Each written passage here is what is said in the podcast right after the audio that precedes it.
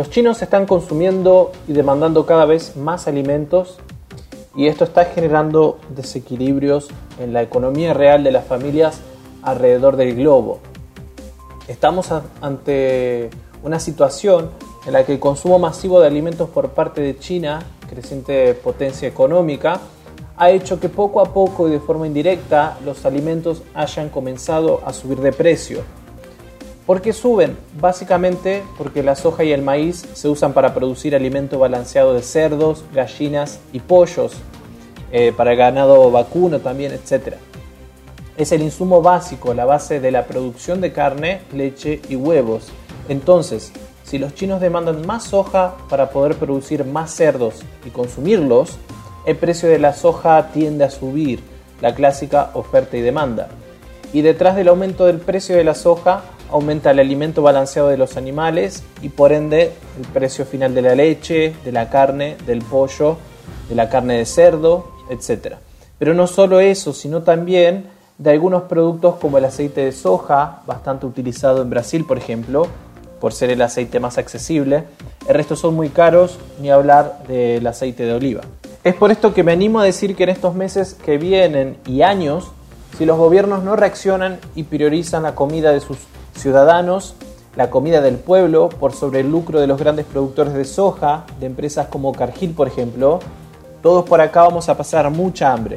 Los precios van a continuar subiendo y si China sigue consumiendo y llega a los niveles que lo hicieron los Estados Unidos, siendo potencia, el hambre va a pisar fuertísimo en nuestros países. No solo vamos a sufrir crisis alimentaria por el aumento de precio en los alimentos, sino que la desigualdad social eh, se va a ver muy afectada porque los pocos dueños de las tierras van a exportar el 100% de la producción, van a tener muchísimos dólares y, básicamente los almacenes de nuestros barrios no va a quedar nada o va a quedar solamente lo de baja calidad, los productos de baja calidad.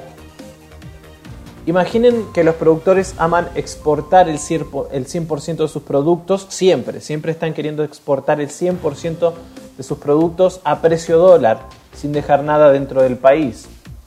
Imagínense cuando el precio de los alimentos en general esté por las nubes. ¿Qué creen que va a pasar? Hablo de Brasil, de Argentina.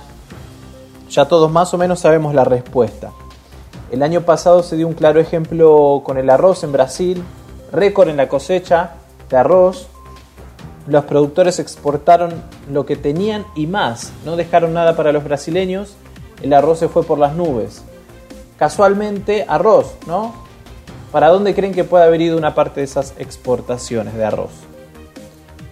Entonces, para los próximos años creo que vamos a ver aumentos en el precio de la comida, no solo el aumento de la soja va a arrastrar el precio de los lácteos, de las carnes, huevos, pollo, etc., sino que la demanda de alimento por parte de una nación cada vez más fuerte económicamente y cada día más acostumbrada a comer de más, va a levantar el precio de todos los productos alimenticios en general. No solo el hambre y la escasez de alimentos va a ser un problema, sino que tendremos problemas con algo básico para la vida de todos, el agua. Para mantener una producción a semejante nivel de cerdos, para mantener los nuevos hábitos alimenticios de los ciudadanos chinos, para poder mantener las plantaciones de soja, de maíz, la producción de alimento balanceado, etc., vamos a precisar consumir recursos hídricos a nivel mundial. Mucha gente sabe que el valor del agua eh, irá en aumento en estos años por venir. Principalmente los muchachos de Wall Street lo saben, quienes ya comenzaron a cotizar el agua como si fuese otro recurso mercantilizable como lo es el oro o el petróleo. Que no nos sorprendan las guerras por agua o nuevas bases militares rodeando el acuífero guaraní, los lagos de la Patagonia, recursos hídricos del Amazonas, una base inglesa o yanqui adueñándose del lago escondido, por ejemplo, eh, que no nos sorprenda todo esto y es muy probable que también los chinos entren en esta disputa, Rusia, China, Estados Unidos, Europa. Mientras tanto, todo esto que les comento, eh, principalmente lo de la soja, ya ha impactado a nuestros países, no es algo de lo que seamos completamente ajenos y no solo por el precio de la comida, sino que también nos ha afectado directamente en otros asuntos. Las quemadas en Buenos Aires, en el Amazonas y el año pasado en el estado de Mato Grosso, suroeste brasileño, límite con Bolivia, son en su mayor parte eh, producidas por el agronegocio, que tiene en mente aumentar el tamaño de sus tierras prendiendo fuego biomas nativos, para después ocuparlos eh, disimuladamente y quedarse con nuevas tierras. Prenden fuego eh, grandes proporciones de bioma nativo, los ocupan y después se quedan con las tierras. Hablamos de productores terratenientes, ninguno pobre, todos empresarios millonarios.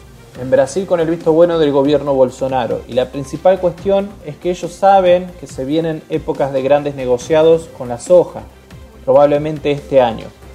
Por eso el año pasado salieron desesperados a querer ganar terreno para aumentar la producción. En Argentina pudimos ver también el acuerdo porcino o tratado porcino el gobierno de Alberto Fernández intenta impulsar con el gobierno chino, en donde los chinos instalarían enormes factorías de producción porcina, criaderos de cerdos enormes a lo largo de Argentina, creo que específicamente serían en Buenos Aires, y nosotros pondríamos simplemente la mano de obra, algunos empleados, y principalmente nuestros recursos hídricos, el agua, por supuesto. Esta iniciativa tuvo mucho rechazo por parte de la población en general, además de ser combatida por organizaciones ambientalistas y organizaciones de la defensa animal.